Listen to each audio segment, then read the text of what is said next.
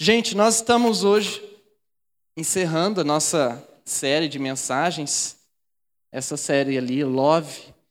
E hoje eu quero que você abra o seu coração para ouvir essa última parte da mensagem. Tenho certeza que vai ser muito bom para cada um de nós. Vamos lá então. Hoje é a nossa última mensagem, né, Laninha? Passou rápido, né? Passou rápido. Gostou de pregar aí? Gostei, né, gente? Tem um dom, né? Olha aí. Nós queremos hoje, nessa mensagem aqui, pessoal, falar sobre três aspectos importantes sobre o, o amor, né? Então, nós queríamos iniciar essa mensagem com a seguinte pergunta: Por que namorar? Por quê, gente? A primeira coisa que precisamos saber é que o namoro é uma palavra que não tem na Bíblia. Então, vocês podem procurar na Bíblia inteira, não tem a palavra namoro. Isso, não tem. Mas a gente pode pensar né, sobre o significado da palavra. Então, essa palavra, namoro, ela vem da expressão espanhola, estar em amor, que acabou formando o nosso verbo enamorar, que então originou a nossa palavra namoro. Isso, e a palavra namoro não está na Bíblia, mas o seu significado sim. A Bíblia fala de amor. O próprio isso. Jesus é amor. Porque a palavra significa isso, né? Estar em amor. Então a palavra não está na Bíblia, mas o seu sentido, o seu significado sim está na Bíblia. A verdade é que nós namoramos porque nós queremos construir um relacionamento de amor. Ninguém começa um namoro porque, ah, eu quero começar porque eu quero construir um relacionamento de ódio. Né? Eu quero é, ver como é que é brigar, como é que é se dar mal na vida. Não, todo mundo começa porque está apaixonado, porque está gostando, porque quer realmente construir um amor. Então, isso é bíblico. E o que a Bíblia diz, Alana? Lá em Eclesiastes 4, do 11 ao 12, diz assim, verso 11: E se dois dormirem juntos, vão manter-se aquecidos. Como, porém, manter-se aquecido sozinho? Um homem sozinho pode ser vencido, mas dois conseguem defender-se. Um cordão de, de, três dobras não se rompe com facilidade. Isso. Esse texto aqui dá um princípio da união. É lógico que não está falando do namoro, né? Está falando do princípio da união. O verso 11 diz: Se dois dormirem juntos, não vão estar aquecidos. Aí, continuando o princípio da união, nessa continuação ele está falando: um sozinho é vencido, mas dois homens não. Agora, é lógico que não está falando de relacionamento entre homens, né, gente? E nem do trio ali, não é um, um relacionamento a três. Mas o que está dizendo é sobre o princípio da união, o princípio de estar junto. Como é que, quando a gente está junto com alguém, isso facilita a nossa vida em diversas áreas, como nós vamos ver durante a mensagem. Então, o namoro é essa construção de um laço que manterá duas pessoas juntas, porque juntos nós somos mais fortes. Essa é a ideia bíblica. E nós precisamos olhar para o namoro com esse propósito excelente e não como um momento de buscarmos o prazer próprio.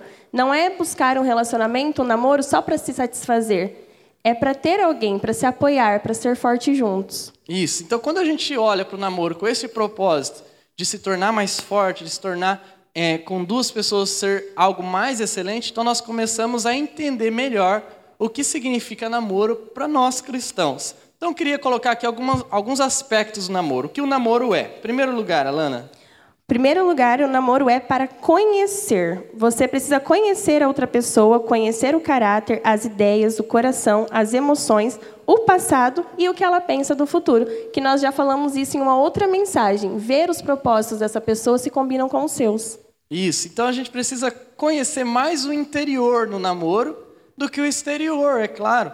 E o que, é pregado aí fora, né? É, em um mundo onde a, a distância entre a palavra de Deus, entre as virtudes, as, o cristianismo, é que você pode namorar e que você tem que conhecer o máximo possível o exterior da pessoa. E não, com Deus a gente entende que a gente precisa conhecer mais o interior. Por quê? Porque é o interior que vai mostrar realmente quem é essa pessoa, né? Como a Lana colocou, o caráter, as ideias, o coração, as emoções também da, da outra pessoa, o que ela pensa sobre o futuro. Eu acho isso muito legal, porque isso contraria toda a ideia por aí fora, né? Eu me lembro que quando eu comecei a namorar a Alana, o pastor Jacó um dia me, me, me chamou na sala dele e perguntou se eu já tinha brigado com a Alana. Né? E eu fiquei assim, meu Deus, o que eu vou falar, né? Se eu falar que eu briguei com ela, que é a verdade, que eu tinha tido uma briga, ele vai falar assim: ah, então larga dela. Né? Pensei comigo. E eu falei assim: e se eu falar que não, eu vou estar tá mentindo, o que, que eu falo? Eu falei: ah, professor, então, teve um negocinho assim, né? Falei aquele negócio mais ou menos. Nem que sim, nem que não. E aí ele falou assim: ah, que bom então, porque você tem que brigar mesmo, né? Porque você tem que conhecer como ela reage às brigas. Porque imagina se você briga lá no casamento só e dela tem uma reação que você não, não conhecia. Então, é essa ideia de que no namoro a gente deve conhecer mais o interior do que o exterior. E quantas vezes, pessoal, isso assim, coisas que eu vejo e que você já deve ter visto muitas vezes. Ah, como a gente lida com bastante pessoas na igreja, a gente sempre vê isso acontecendo, né? Pessoas que começam relacionamentos de maneira errada, conhecendo assim completamente só o exterior, né, já partindo para outros níveis de, do relacionamento, sem conhecer o interior. E a gente sempre vê a mesma história. É aquela história de queda, aquela história de, de rolo, aquela história que não dá certo.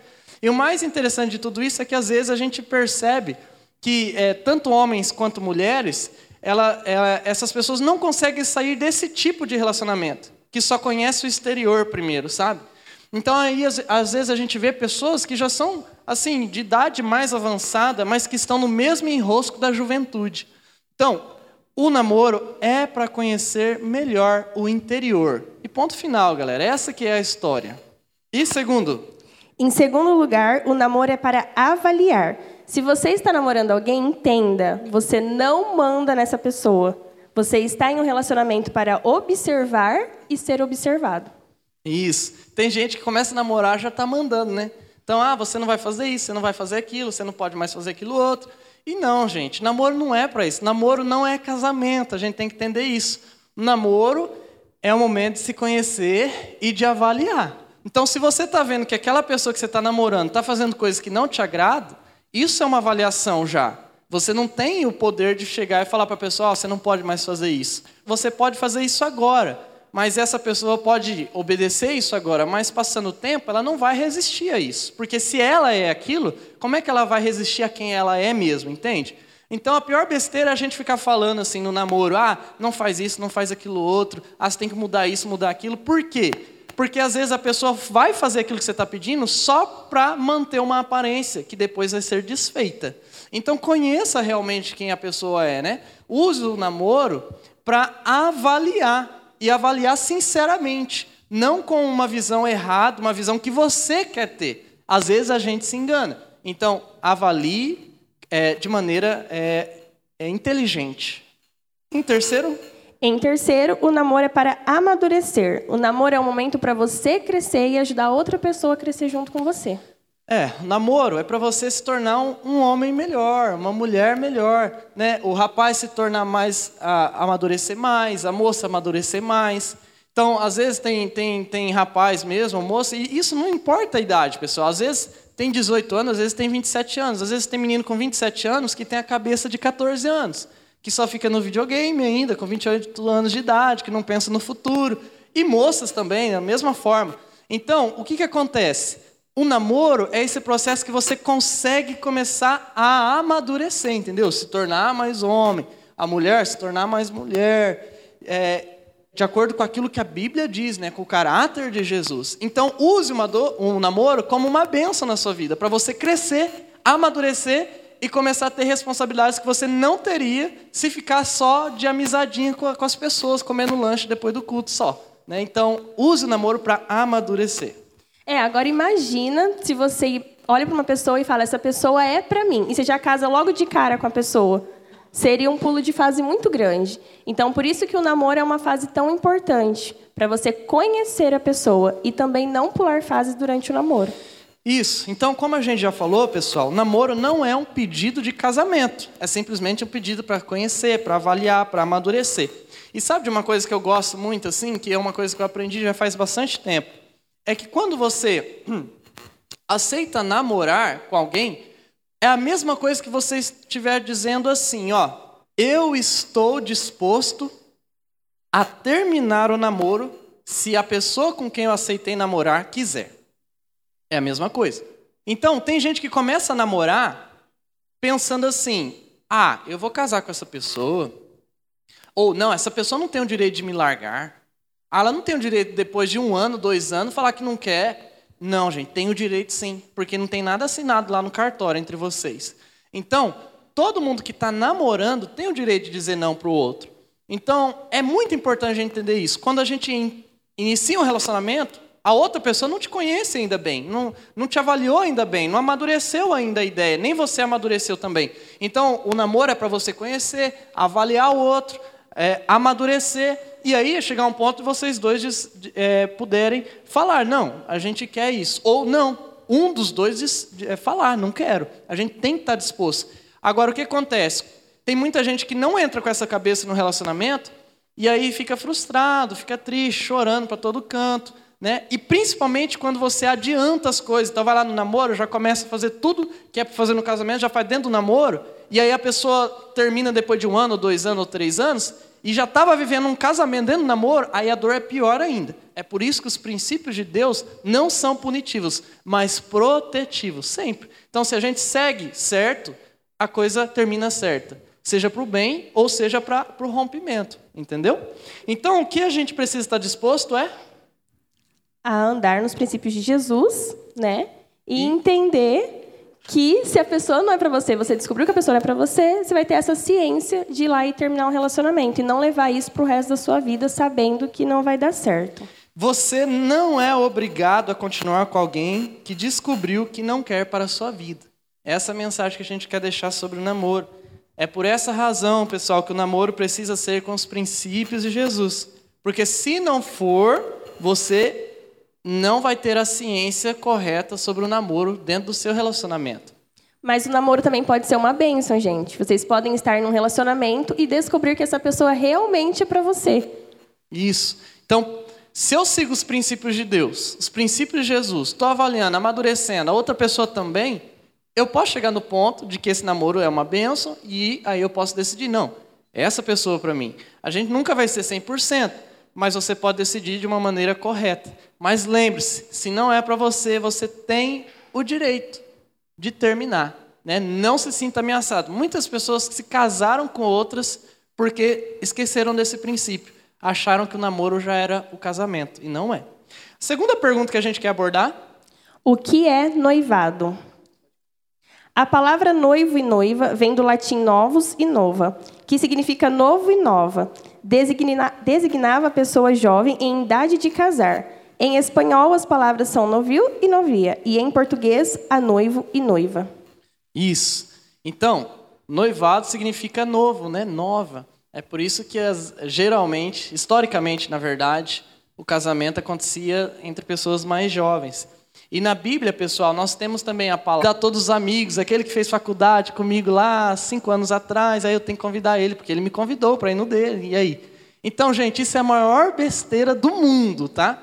Então, você tem que fazer o pensar o seu casamento na hora do noivado de acordo com os seus recursos e não fazer algo só para se aparecer ou que você não tenha condição. Lembrem-se, o que importa é vocês estarem bem e não se aparecer para pessoas que talvez depois vocês nunca mais vão ver e não vai fazer mais bem nenhum, não vai mais acrescentar nada na vida. E você gastou um dinheirão que você não tinha para impressionar e a pessoa sumiu. Isso. Agora, qual que é o perigo desse momento do noivado? É o perigo do orgulho e da vaidade. Por quê? Porque a gente vê na, na, nas redes sociais os casamentos maravilhosos, lindos, né, perfeitos. E aí vem aquela vaidade, vem o orgulho, a inveja. Então, tem que tomar cuidado com isso dentro do coração, né? Ah, é importante a gente pensar sobre isso já, porque você vai namorar um dia, eu creio. Amém, Iore? Amém. Glória a Deus. E depois, dando certo esse namoro, você vai noivar, Iore. E aí, a Iore vai ter que olhar para a conta, para o bolso. O que, que eu tenho aqui no meu bolso? E planejar, né? Ar é, montar um planejamento, falar, ah, eu, eu posso daqui a tantos anos, ou é, daqui a tantos meses eu vou ter X de recursos junto com a minha noiva para que nós possamos fazer desse, esse projeto acontecer. E esse projeto não precisa ser algo grandioso e milionário. Não, pelo amor de Deus, gente. Tem que ser de acordo com o que você tem. E se você não tem nada, para não, não pode fazer nada, nenhuma festa, não faça. E você quer casar? Faça só para os íntimos. Simples assim, né? Nós não precisamos fazer algo que a gente não tem, tá? Segundo, Em segundo lugar, a segunda organização é a familiar. No noivado é necessário ir ajustando o quadro familiar. Ou seja, é necessário vocês irem ganhando espaço para criar a família de vocês, formar a família de vocês. Porque há muitos problemas, pessoal, quando a moça ou quando o rapaz, ele ainda é totalmente dependente dos pais, né? E aí o que acontece? A família interfere muito, e aí surgem brigas, surgem problemas que vai refletir na vida conjugal. Então, você no noivado precisa regularizar a sua vida familiar. Você tem que começar abrindo o espaço para que você tenha uma dependência. Essa dependência nunca vai ser total, porque você nunca vai se desligar das pessoas que são seus familiares, mas tem que ser seus 90 e poucos por cento. Entendeu? Então tem que ter isso. E voltando um pouquinho sobre a questão financeira lá, só para dar um exemplo, quando a gente foi casar, por exemplo, eu é, no início eu queria convidar mil pessoas, né? Aí depois foi vendo os recursos, vendo o preço, e foi diminuindo, diminuindo, diminuindo. E aí, gente, eu cheguei no momento de entender, assim, junto com a Lana, que a gente precisava fazer para quem realmente é, a gente é, tinha uma proximidade muito grande. Então, para vocês terem ideia, teve pastores da igreja que eu trabalho que eu não convidei. Né? Eu não convidei praticamente ninguém, assim, só familiares bem próximos mesmo. Né? Então, não caia na armadilha de querer fazer uma coisa só porque alguém vai falar, vai falar bem ou mal de você, tá? Agora voltando aqui, continua aí, Alana. Você nunca poderá se afastar da sua família de berço por Existem muitos mitos do casamento. Vamos ver aí, Alana. Lá na Bíblia diz assim: Você que está casado, não procure separar-se. Está solteiro? Não procure esposa. Isso. Continua no verso 27 ali. Vamos pensar um pouquinho sobre aquele verso. O que está dizendo aí? O casamento é para sempre. É isso, pessoal. Casamento é para sempre. Ponto final. A gente não pode achar, ah, se não der certo, beleza. Não. Casamento é para sempre. Nós não podemos relativizar isso nós não podemos achar que é como o mundo aí ele prega, tá? Isso. É, então, se você casou, quem aqui já é casado ou quem pretende casar, entenda, casou é para sempre, né? Existe assim uma exceção para divórcio se tiver pecado contra você, que no caso é traição ou agressão física. Caso é. ao contrário, casou, casou. Tudo aquilo que fere a Deus, né, fere a Bíblia, seja agressão, seja adultério, qualquer coisa que tenha isso no casamento, é uma coisa que as pessoas às vezes levam ao divórcio. E, claro, está certo, porque está ferindo um outro ser humano. Mas a gente tem que entender que, por isso que é importante o jugo igual, porque o jugo desigual leva a isso. Né? O jugo igual não, quando duas pessoas pensam juntas, não. Então a Bíblia também diz para você, nesse verso especialmente, para você não procurar uma esposa, não procurar um marido. Então, se você se sente bem solteiro, você pode ficar assim. Existe também essa pressão do mundo, ah, que você tem que casar, que você tem que. Não, você não tem que casar, você tem que casar se você quiser. A vida é tua, Deus te deu liberdade, que a gente chama de livre-arbítrio, e você faz o que você quiser da sua vida. Mas, é lógico, nós como cristãos queremos seguir os princípios de Deus na nossa vida. Mas se você quer ficar solteiro, muito bem, Deus abençoe sua vida, não é nada de errado. Continuando aí o verso 28. Mas se vier a casar-se, não cometa pecado. E se uma virgem se casar, também não comete pecado. Mas aqueles que se casarem enfrentarão muitas dificuldades na vida. E eu gostaria de poupá-los disso. 1 Coríntios 7, 28. Isso. Então o que a Bíblia está fazendo aí? Ela está fazendo um alerta que o casamento tem luta. Então, o casamento não é só aquele conto de fadas dos 15 segundos do Instagram. Não. A gente vai falar aqui sobre alguns mitos. Primeiro mito Mito 1. Um, tudo será perfeito. Isso é mentira. No casamento, nem tudo será perfeito. Haverá muitas imperfeições em ambos. Até porque ninguém é perfeito, né, gente? Então não tem como ter um casamento perfeito. Mito 2. Nós nunca iremos brigar. Eu acho tão legal quando alguma, um jovem chega assim: ai, pastor, a gente nunca brigou. A gente tá um namoro tão. Tá, tá, é de Deus, pastor, a gente nunca brigou. Eu falo: ai, meu Deus do céu, né? Deixa o Hollywood aí acontecendo ainda na vida dessa pessoa. Isso é uma Disney. mentira, pessoal, né? Naturalmente haverá brigas, porque onde a gente há briga.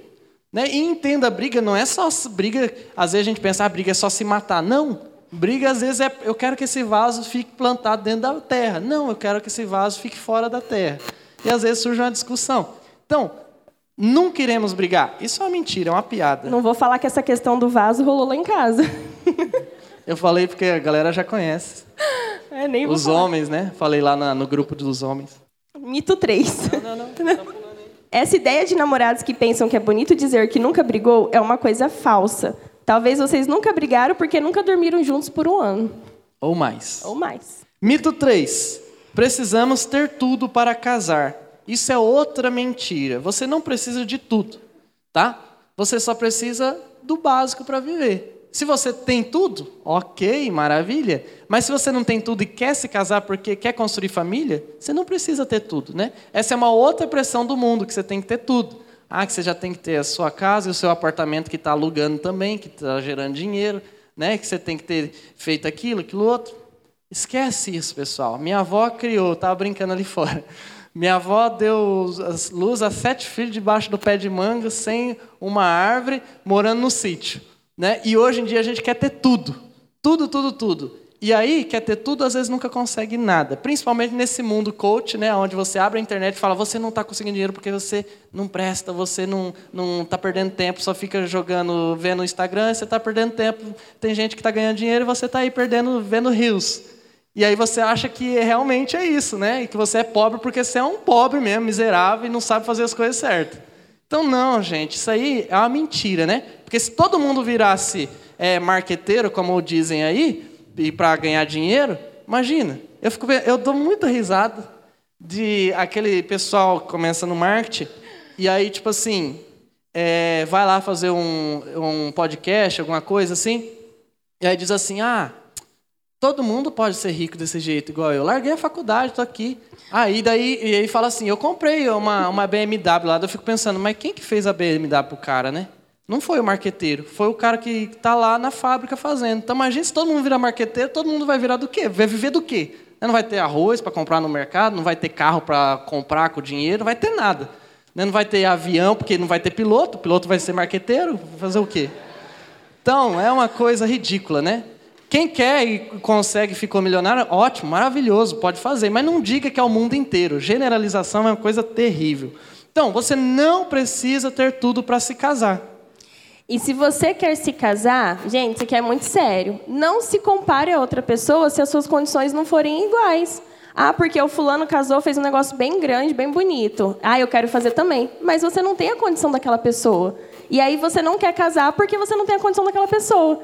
Né? Então não se comparem. Cada um tem que viver a sua realidade. E o casamento é para vocês dois, não é para os outros. Isso. Então, hoje a gente está colocando aqui sobre essa questão do casamento e a gente quer finalizar essa parte colocando alguns problemas do casamento. Então, no casamento, você terá os seguintes problemas. Primeiro, problemas conjugais. Vai ter. Não existe um casal na face da terra que esteja casado há anos, um amor duradouro, que nunca teve problema conjugal. Não existe, tá? Segundo, O segundo problema são problemas financeiros. As dívidas vêm, gente. se prepara que vem. Isso. E não só dívida, né? Mas compromisso.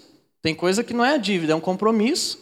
Mas você não pode chegar amanhã, igual hoje, quando a gente, enquanto a gente é solteiro, a gente pode falar, ah, amanhã eu não quero mais isso. Não, casamento é uma coisa que tem que ser, tem que acontecer. Terceiro, Problemas familiares. Vai ter problema com todo mundo.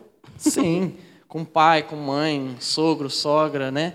É, tio, aquele tio chato que bebe e chega lá falando um monte de coisa para você. Então tem problemas familiares e é o normal da vida. E Problemas espirituais. Também, pessoal. Não pense que cristão não tem problema espiritual. Tem. E tem que ser resolvido, tem que ser colocado diante de Deus e tem que ser é, resolvido com Jesus. Então não pense que tudo será mil maravilhas. Você terá esses problemas aqui e talvez outros que nós não lembramos. Então, se você não quer ter isso, não se case. Tá? Essa é a coisa. Continuei solteiro, gente. Mas, por qual motivo a gente casa? Em Gênesis 2:24 diz assim: Por essa razão, o homem deixará pai e mãe e se unirá à sua mulher, e eles se tornarão uma só carne. Casamento é algo de Deus. Casamento é projeto de Deus e casamento é a união de duas pessoas em um único propósito. Então, o motivo pelo qual nós nos casamos é que o lado bom do casamento é milhares de vezes maior do que os problemas. É esse o motivo pelo qual nós nos casamos. Nos casamos porque as bênçãos são maravilhosas e os problemas são para o crescimento. Então a gente vive tudo que tem de bom no casamento. E todos os problemas que vêm, quando a gente está junto no mesmo propósito, eles servem para o nosso crescimento pessoal e em casal. Então, casal que leva a sério Deus e a palavra de Deus, ele cresce, amadurece. Então, veja só alguns benefícios do casamento, e esse benefício você só vai ter se você se casar. Primeiro benefício: o primeiro benefício é amor sem culpa. Fazer sexo é para quem só quer prazer momentâneo. É fazer isso fora do casamento e fazer isso fora do casamento só traz culpa. Então esse é um benefício do casamento. Isso. E fazer sexo é uma coisa. Você amar é outra coisa. Entendeu? Então, sexo você pode fazer. Você pode sair daqui e acontecer. Tá? Mas você fazer amor com alguém, você amar alguém, você só faz num casamento algo que é duradouro. E o amor é mais do que sexo. O amor no casamento é sem culpa. O amor é maravilhoso. Né? No mundo, fazendo isso fora do casamento, é culpa. Culpa atrás de culpa. Segundo benefício, que você só tem dentro do casamento. O segundo benefício é amor duradouro. Só ficar, só namorar, só fazer sexo é algo passageiro. Nada disso é amor de verdade. E você ainda se machuca. Isso. Então, qual que é o problema de você ficar sempre, ter sempre um relacionamento assim, a, de qualquer jeito? É que você nunca vai saber o que a outra pessoa realmente sente por você. O ficar, por exemplo. Às vezes as pessoas vão na balada, viu o outro lá, ah, vou ficar. E aí o que acontece? O ficar hoje envolve tudo, né, pessoal? Às vezes a menina, por exemplo, olhou para o rapaz lá na balada e achou ele bonito. Está indo ficar porque achou ele bonito. Só que o rapaz olhou e talvez foi uma aposta que ele fez. Então, o problema do ficar, o problema de você ficar namorando sem é, conceitos divinos, é que você nunca vai entender o coração da outra pessoa por completo. Agora, no casamento, você vai conseguir ter um amor duradouro. É só no casamento que nós experimentamos de verdade o que é amar por muito tempo. E o casamento, ele é tão projeto de Deus que ele representa o amor de Deus por nós, que também é duradouro. Assim como no casamento o amor é duradouro, o amor de Deus por nós também. Então, por isso que no casamento, gente, é melhor do que vocês ficarem fazendo besteira por aí. Terceiro benefício, construção de família. Quando você se casa, você constrói família. Você pode melhorar o jeito que aprendeu a ser família ou pode fazer diferente do jeito errado que aprendeu. Se você tem uma família estruturada, uma família maravilhosa, teve princípios maravilhosos, você pode melhorar isso quando você tiver a sua. Agora, se for ao contrário, você não teve uma família, né, não tem uma família tão boa assim, você pode fazer diferente quando você tiver a sua. Deus ele te dá a chance quando você casa de fazer melhor, de ter um lar abençoado, né? Essa é uma coisa muito importante, porque hoje a maioria dos lares dos cristãos, até porque uma coisa que acontece muito é que às vezes as pessoas vêm para a igreja por causa de um problema dentro de casa. E isso é uma coisa que acontece muito. E aí o que, que acontece? A pessoa se torna cristã. Então a gente tem que entender. Às vezes a pessoa não entende isso e aí fica com medo de construir família. Por quê? Porque, poxa, minha família foi desse jeito, eu não quero isso. Só que aí o que a gente aprende? É que quando a gente está em Cristo, Cristo nos dá a luz, nos dá a bênção de que a gente possa, para que a gente possa mudar toda a geração para frente. Se da tua geração para trás for uma desgraça na vida da sua família aí, do, do nome da tua família, daqui para frente você pode fazer uma bênção, porque é promessa de Deus, ele abençoa gerações e gerações daqueles que o servem. O quarto benefício é formação de identidade própria. Então, o outro benefício no casamento é que o casal ele tem a oportunidade de criar uma identidade sua, né, que não vai ser mais de mais ninguém. Sabe aquele costume de vó? Então, aquele costume da avó nasceu na construção de identidade a partir de um casamento. É no casamento que vocês vão criar costumes, hábitos, a forma de fazer as coisas, de viver diferente do que você fez quando você morava com seus pais. E o bom é que daí você pode fazer do seu jeito, né? A identidade do casal, ter uma digital única, né? A sua casa, a sua família, o seu lar. As coisas que vocês sonharam e não mais de uma outra pessoa. E o quinto benefício é acolhimento e proteção. No casamento você tem acolhimento e proteção. Você sabe que o seu lar é sua proteção. Você sabe que você vai ter com quem contar quando chegar em casa. É. Então, o que, que acontece é que às vezes você está lá trabalhando e você não vê a hora de, poxa, eu quero ir para casa, né? Por quê? Porque você sabe que é o teu lugar de acolhimento, é o teu lugar de proteção. Você começa a criar naquele ambiente de família como se fosse um ninho, algo seu mesmo. E isso só acontece quando você tem o acolhimento, e, é, quando você se casa e você cria esse acolhimento e essa proteção. Eu digo isso com muita propriedade. Por quê? Porque é, eu saí de casa muito cedo. Porque eu, dentro de casa, não tinha isso. Né? Meus pais foram divorciados, minha mãe é, começou com outro relacionamento, as coisas não deram certo, foi uma bagunça total. Era coisa assim de louco né, que acontecia.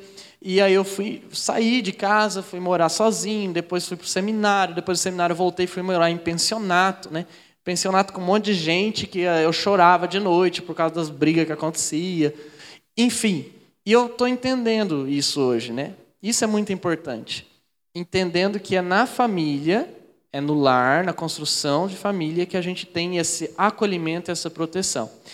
E isso é tão importante que se o casal não entende isso, ele vai ter um filho onde esse filho não vai, não vai sentir-se acolhido e, e protegido.